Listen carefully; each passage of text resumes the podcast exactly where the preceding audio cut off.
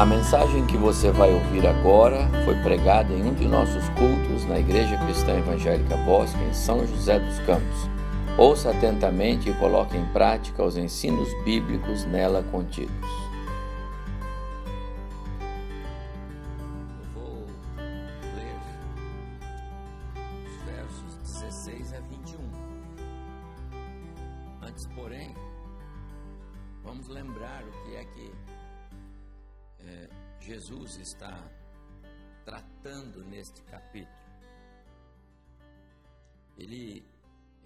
Encontra-se com Nicodemos nos primeiros versos e essa visita de Nicodemos a Jesus tem um propósito que é sendo ele um conhecedor da lei, um mestre, um professor, como era Nicodemos pela história e pelo que lemos da biografia dele, um conhecedor profundo da lei, ele se encontra, ele vem atrás de Jesus, porque ele reconhece que na pessoa de Jesus há um conhecimento que ele não atinge. Jesus fala com ele em termos espirituais e diz para ele que não é possível mesmo ele compreender as coisas espirituais se ele não nascer de novo. E isso está no verso 5. Referindo-se a verdades espirituais e ao, ao reino vindouro, Jesus disse para ele: quem não nascer, nascer de novo. Um processo radical operado pelo Espírito. E Nicodemo, no, no verso 9, pergunta a Jesus como que isso é possível. E aí Jesus vai conversar com ele nos próximos versos, e no verso 14, Jesus entra com uma referência que ele conhece bem, porque ele conhecia a lei. Jesus cita o caso registrado é, nas Escrituras com relação, lá no livro de Números, com relação ao pecado do povo e a consequente condenação à morte por causa do pecado. Quando Deus, então, é, fez brotar das pedras e de todos os lugares serpentes e eram abrasadoras, portanto, extremamente venenosas, que picavam o povo e a morte era o resultado é, natural. Mas havia uma saída. Jesus fala sobre isso. E do modo porque Moisés levantou a serpente no deserto, assim importa que o filho do homem seja levantado, para que todo que nele crê tenha a vida eterna. Jesus introduz algo que começa a fazer sentido na mente de Nicodemos, porque a serpente no deserto bastava olhar para ela. E quando ele introduz o Filho do Homem, Jesus, ele disse o que nele crê. E é por isso que Nicodemos começa a entender que aquelas coisas espirituais que dizem respeito a, ao céu, ao reino vindouro, não estão associadas, agora na, na palavra de Jesus, ao que prescreve a lei, ao que constava na lei, porque aquilo era temporário, aquilo era para aquele momento, mas algo novo surgia e esse novo é o Evangelho de Cristo Jesus. Temos estudando Gálatas, e a mensagem central da carta de Paulo aos Gálatas é a salvação, a justificação, ela vem por meio da fé, não atrelado a absolutamente nada ligado à lei que foi dada a Moisés, transferida ao povo. Por quê? Porque a lei ela era pontual, ela funcionou durante um período, período em que se aguardava a chegada do Messias. A lei não tem promessa nenhuma, a lei não tem nenhuma é, vantagem espiritual no cumprimento da lei. A promessa é feita a Abraão e ao seu descendente antes da lei. A lei é dada para conduzir o povo até o povo reconhecer Cristo, chegada de Cristo, e a partir daí, então é a boa nova do Evangelho que os pastores é, de ovelhas lá no campo ouviram do, do anjo que desceu e disse: Eu vos trago boa nova de grande alegria. Boa nova é Evangelho, é a boa notícia da salvação pela fé em Cristo. Então, de certa forma, Jesus explicou tudo isso para Nicodemos, mas ele não parou por aí. E agora entra o texto que eu quero ler para os irmãos. Ele foi mais um pouco. Olha o que ele diz agora no verso 16, completando o seu ensino sobre crer. Crer. Não adianta agora olhar para Jesus. Não adianta agora olhar no sentido de vê-lo. Agora é crer. Porque Deus amou o mundo de tal maneira que deu o seu Filho unigênito para que todo aquele que nele crê não pereça, mas tenha a vida eterna. Porquanto Deus enviou o seu Filho ao mundo, novamente deu no verso 16, enviou no verso 17, não para que julgasse o mundo, mas para que o mundo fosse salvo por ele.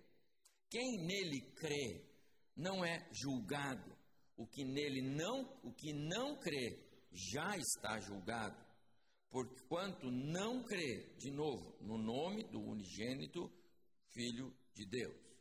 E o julgamento é este: que julgamento? Aquele que veio com a vinda do Filho.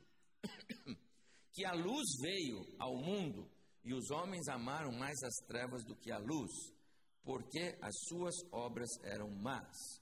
20 pois todo aquele que pratica o mal aborrece a luz e não se, e não se chega para a luz, a fim de não serem arguídas, mostradas, reveladas, condenadas as suas obras.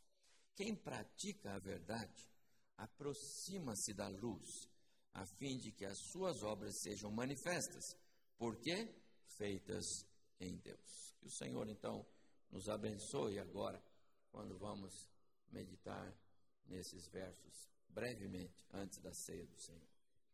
Ah, o centro, meus amados irmãos, destes versos que eu acabo de ler, que explicam, que trazem luz ao que Jesus estava falando com Nicodemos, é a sequência da conversa dele com Nicodemos, esses versos, eles vêm para, para esclarecer a mente do, do Nicodemos e, consequentemente, de todos nós a respeito do papel de Cristo esses versos têm um, um, uma mensagem central.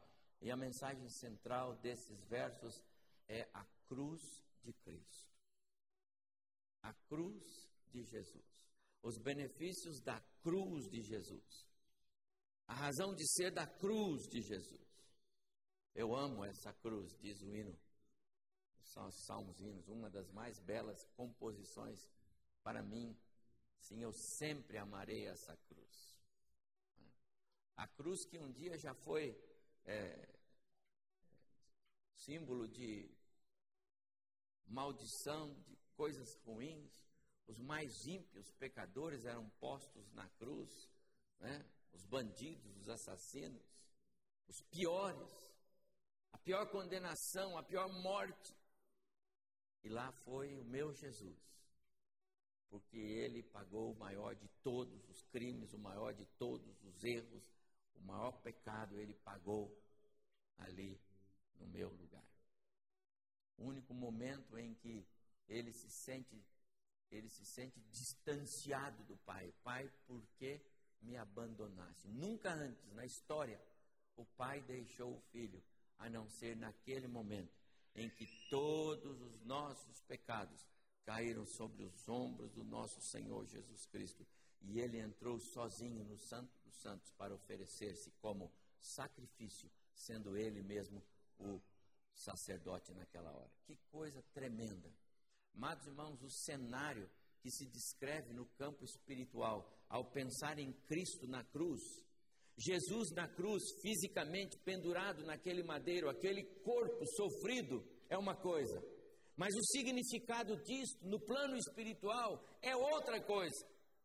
E nós não estamos aqui nesta manhã, como fazemos sempre, duas vezes ao mês em nossa igreja, nós não estamos aqui para trazer à luz a nossa visão, a nossa memória, o Cristo na cruz. Nós estamos aqui para nos lembrar do que aquilo representa para nós hoje. O significado da cruz, o significado da mensagem da cruz. Evidentemente que, que a, a cruz não havia ainda acontecido. Estamos aqui é, é, na narrativa de João, no, no, início do ministério de Cristo. É, ainda era obscuro. Se foi obscuro para os discípulos até a véspera, até a quinta-feira da, da, da, semana da, da morte de Cristo, como seria claro para Nicodemos aqui? De jeito nenhum. Nenhum deles entendia ainda o que para nós hoje é uma realidade: a cruz de Jesus. Mas é inegável que é, há informações preciosas a respeito da mensagem poderosa da cruz de Jesus. E é o que eu quero deixar com os irmãos, olhando verso por verso, desses é, é, versos que temos aqui, sete versos de 16 a 21 nesta manhã sobre a, os benefícios da cruz de Jesus e a sua e o seu significado na vida da igreja hoje para cada um de nós. Em primeiro lugar, diz o verso 16, que Deus amou de tal maneira, um verso talvez o mais conhecido nosso. Amar de tal maneira.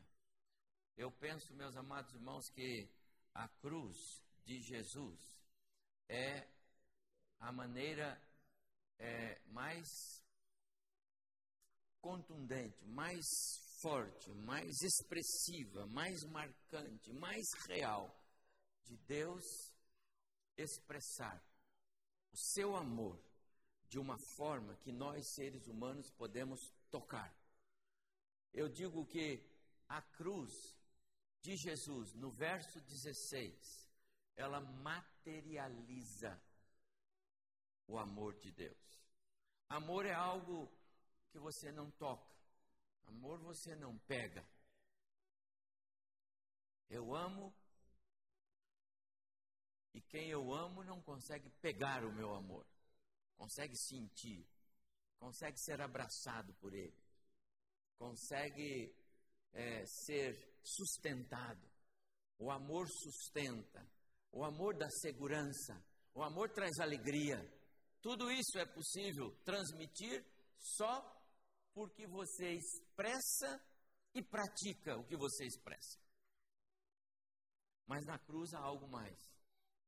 Na cruz, o amor de Deus, ele se materializa, ele se torna palpável. Quem podia imaginar algo assim? Quem poderia imaginar que o próprio Deus que condenou o homem por causa do seu pecado, o Deus mesmo que deu a sentença e por causa dela afastou o ser humano de si, mas esse próprio Deus, pelo seu tremendo amor por esse homem, que somos nós, ele vai dar o seu próprio filho para ir lá na cruz, no meu lugar. Amados irmãos, isso é materialização do amor. Eu toco no amor. João escreve na sua carta dizendo: Os nossos olhos viram, as nossas mãos apalparam, referindo-se à pessoa de Jesus. Na cruz, o amor de Deus, ele se torna concreto, palpável. Impossível alguém é, iluminado pelo Espírito não enxergar. Com tantos, é, com tanto empenho da humanidade hoje para tentar buscar é, curas para físico, fazemos qualquer coisa.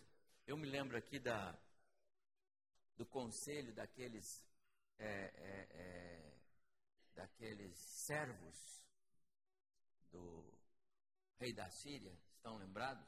Ou, aliás, do comandante do rei da Síria, que foi encontrar-se com o profeta, e o profeta disse para ele: banhe-se no rio lá. Era o Jordão sete vezes. E ele ficou horrorizado com aquilo. Ele pensou: eu tenho rios tão bons lá no, na minha terra, para que eu vou me banhar em um rio tão sujo? E ele já ia voltando. Estão lembrados disso?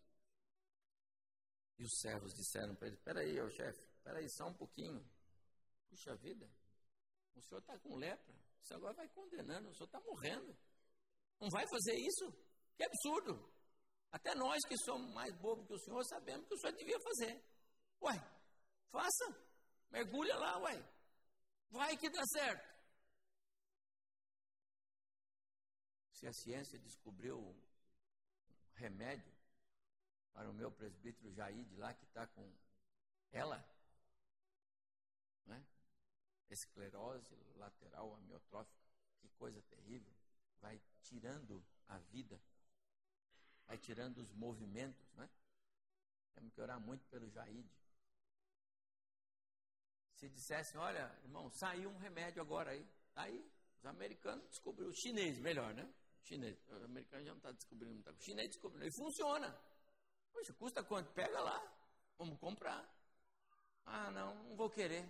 Já viu isso? É o que disse o comandante, não vou querer não. Naamã não entrou nessa, eu vou lá, vou me mergulhar. Vamos lá. Amados irmãos, aqui diz assim: porque Deus amou de tal maneira que deu, e todo o que nele crê. Por que então as pessoas não creem? Porque o mundo não crê. Porque tanta gente não crê. Porque ninguém crê, meu amado irmão. E nem você. Você só creu.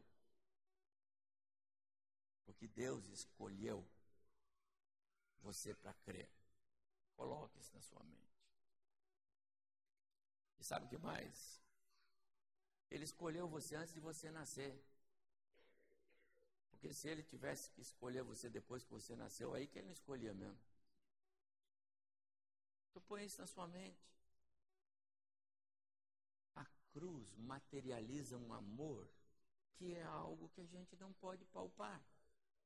Mas na cruz você consegue entender. Jesus estava lá porque o meu pecado era tão grande que Deus teve que fazer tudo isso.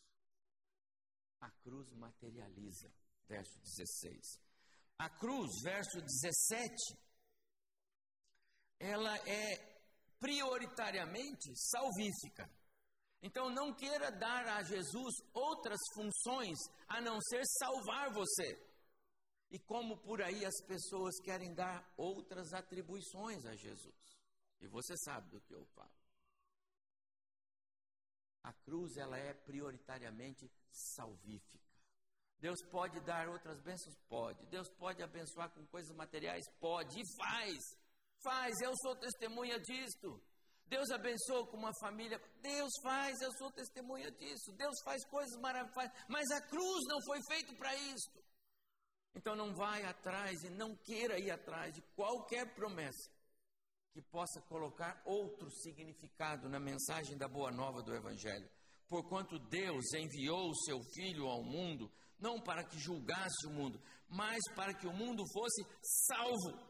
E quando fala mundo, está falando eu e você, e não esse monte de pessoas por aí.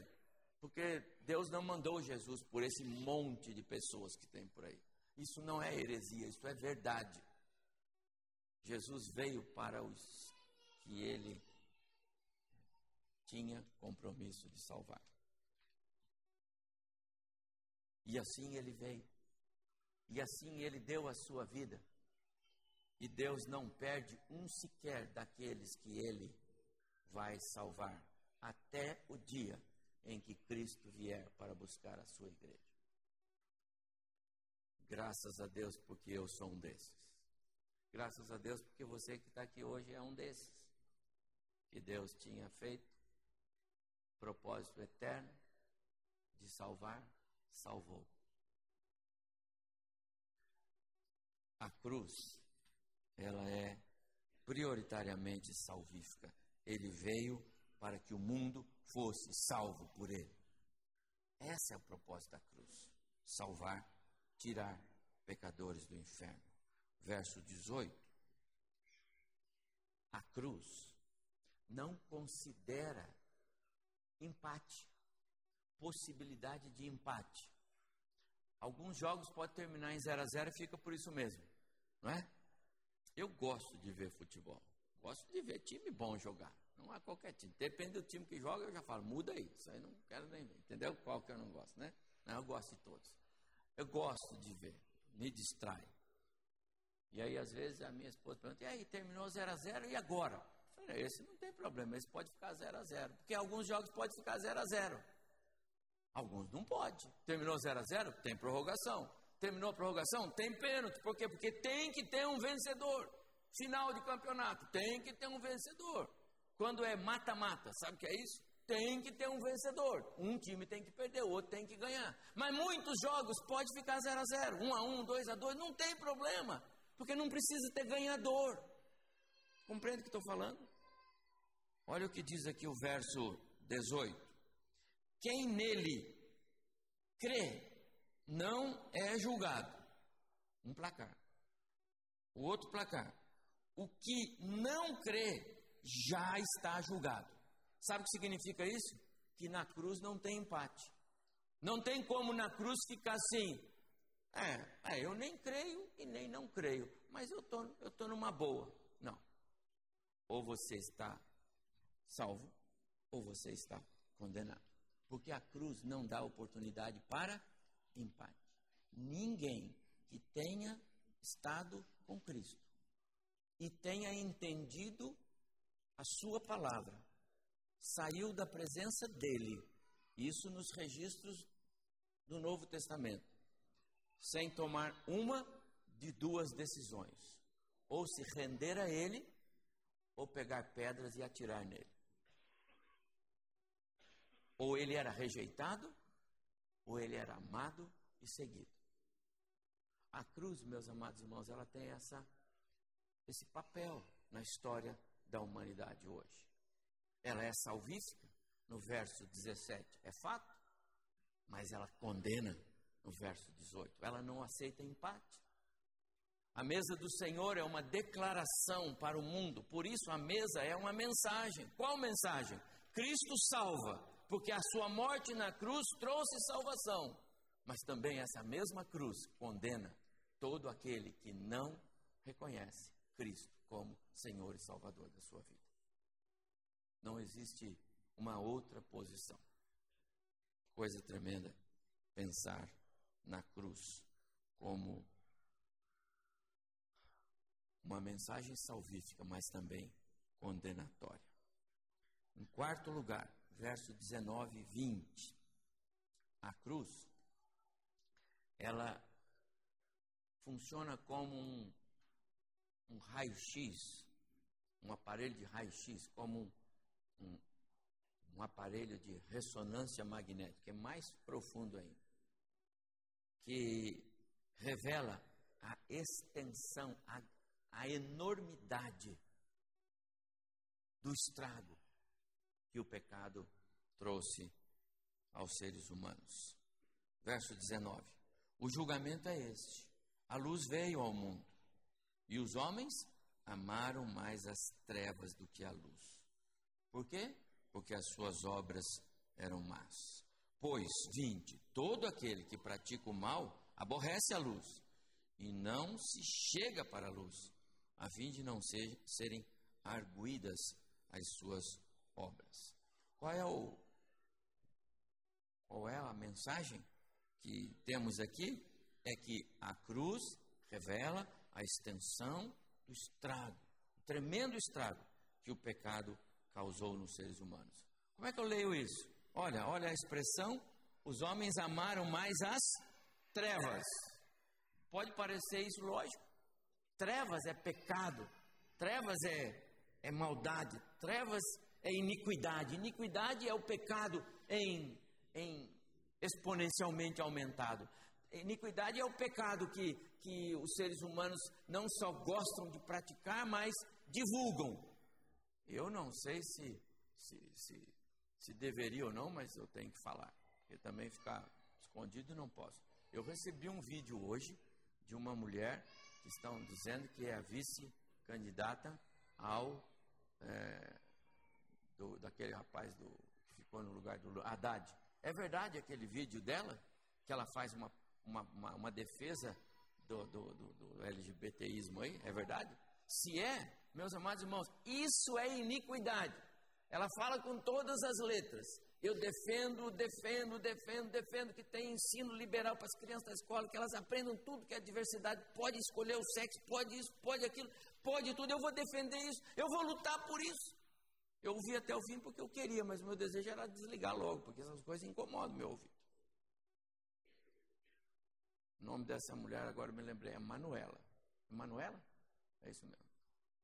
Amados irmãos, se eu posso dizer que existe iniquidade, para eu explicar para os irmãos, é o que essa mulher está falando.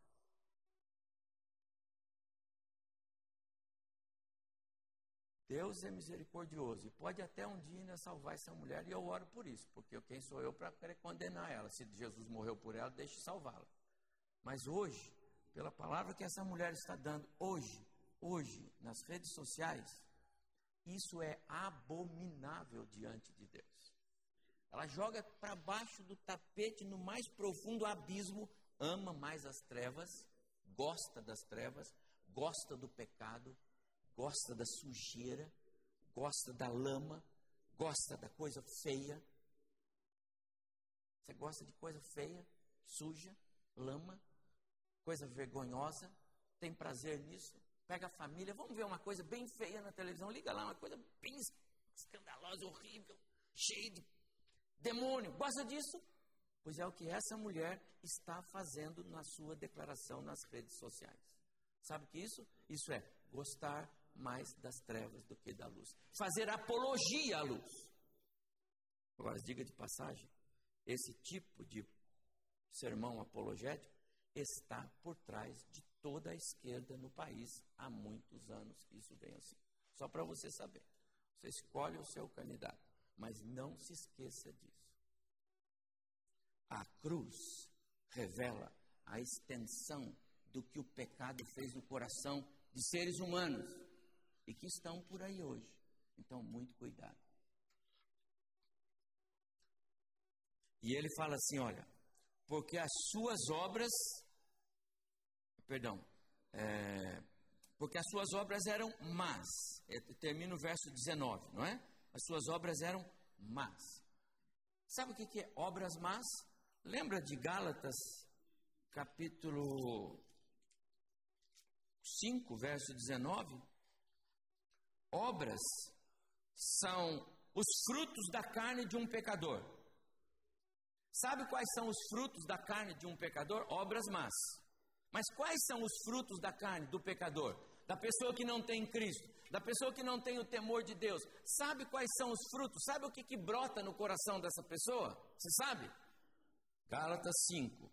Ora, os frutos da carne do pecador da pessoa que não tem Cristo, da pessoa que não tem o temor de Deus, da pessoa que rema, que anda contrário às leis de Deus, são prostituição, que é imoralidade sexual, são impureza, todo tipo de sujidade, todo tipo de tranqueira, de poluição, são lascívia, ações indecentes, aquela sexualidade terrível, aumentada, idolatria, que é adoração a ídolos, feitiçaria, que é todo tipo de envolvimento com coisas ruins, inimizade, isso é ódio, pessoas que vão para a rede social querendo fazer essa apologia a esses movimentos de minoria, têm ódio no coração, Se você disser assim, mas eu sou cristão e não concordo com isso, eu tenho ódio de você. Vai dizer isso para você. Rasga a sua Bíblia. Quer dizer, nós não podemos ser intolerantes com ela, mas ela pode ser intolerante conosco. Amados irmãos, isso é demoníaco. Isso é diabólico. Discórdias, dissensões, facções, divisões, invejas, bebedices, que é o problema do da embriaguez, glutonaria, são farras, orgias. O que, que rola nesses negócios, amados irmãos? Onde vale tudo, onde. Né? Enfim, e coisas assim. Então está aqui, Gálatas 5, 19, 20 e 21. Você lê o que Jesus está dizendo aqui, que essas pessoas que amam as trevas, gostam das trevas, porque na, as suas obras são más. Elas não se aproximam da luz, do verso 20, porque senão as suas obras vão ser reveladas. Está vendo o que Jesus está dizendo? Não é minha palavra, por favor. É a palavra de Deus, é Jesus que está dizendo. Então a cruz, ela revela o tamanho do pecado do ser humano. E por último, verso 21. A cruz é um convite, é um convite para nos deleitarmos em Deus. Um convite. Quem pratica a verdade, então Jesus está dizendo isso para você. Aproxima-se da luz, a fim de que as suas obras, quais? Volta lá para Gálatas 5, 22 e 23 agora. Né? O fruto do Espírito é. E vai falar do amor, da bondade, da longanimidade, da benignidade, do domínio próprio, do equilíbrio, e vai por aí fora. Quem pratica a verdade aproxima-se da luz, a fim de que as suas obras sejam manifestas. Por quê? Porque elas são, elas são feitas, elas partem do próprio Deus.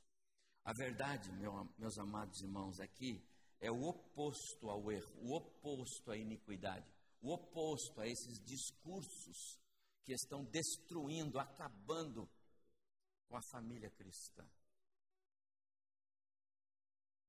Agora, o Brasil caminha para encontrar novos modelos de família. Eu não sabia, mas quantos que tem? Tem muitos pensa que é só homem com homem, mulher com mulher. Não, tem muitos outros. Tem pessoas que defendem outros tipos de união afetiva, incluindo todo tipo de aberração que você pode imaginar. Que coisa terrível. A Bíblia está sendo jogada na lata de lixo. Aliás, esses, esses últimos discursos que a gente tem visto, eles estão pegando a Bíblia e estão dizendo assim, e tem alguns que acreditam nessa Bíblia. A gente não tem esse direito. Mas como eu tinha vontade que só uma vezinha o Senhor fizesse. Não, e como tem um que daqui a pouco o braço caiu assim, aí a Bíblia fica. E a Bíblia fica no ar.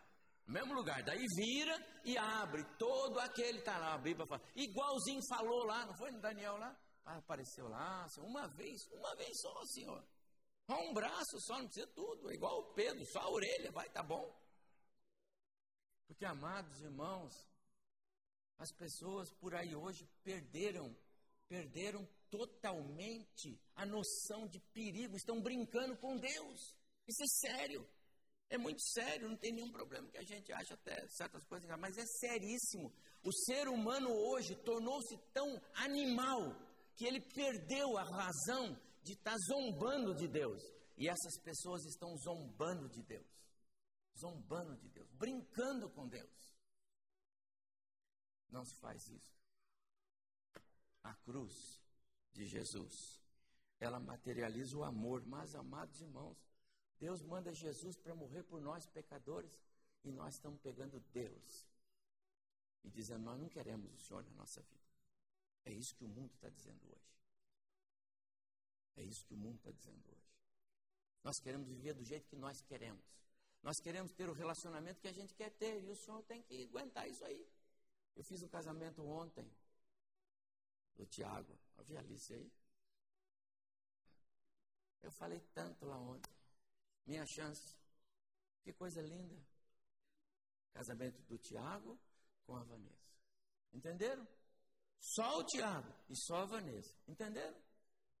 É, é, é, é, é heterossexual. É monogâmico. Não tem essa bagunça. Não existe isso. O Criador nunca pensou nisso. Amados irmãos, a cruz, ela tem uma mensagem tremenda. A verdade, ela atrai o pecador. A verdade, ela afasta o iníquo. Pecador é aquele que Cristo salva. O iníquo é aquele que não quer nem pensar. Amados irmãos, neste sentido, eu vou parar porque o tempo avança, mas nesse sentido eu quero celebrar a ceia com os irmãos nesta manhã. Esta mesa, ela, ela, ela proclama tudo isso que eu falei. É, está aqui, esses versos, grava bem, 16 a 21 de João 3. Proclama o que é que Cristo veio fazer neste mundo. Sem a mensagem da cruz, tudo isso que eu falei que o mundo vive poderia ser uma realidade para nós. Mas por causa da mensagem da cruz, simbolizada nesta mesa, nós não precisamos nos preocupar com essa iniquidade toda. Que Deus abençoe o nosso coração. E eu aproveito aqui para dizer aos irmãos: estamos chegando no dia 7.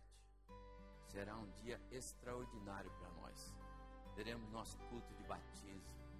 Teremos um culto gostoso, com uma orquestra linda, um café da manhã. Mas também será o dia de nós irmos nas urnas, cumprirmos o nosso dever cívico. Não sei em quem você vai votar, mas eu peço a você, não vote, não vote em candidatos que estão por aí se ajuntando a movimentos antibíblicos, iníquos, que brincam, que zombam de Deus. Tire fora. E digo às pessoas, tire fora da sua lista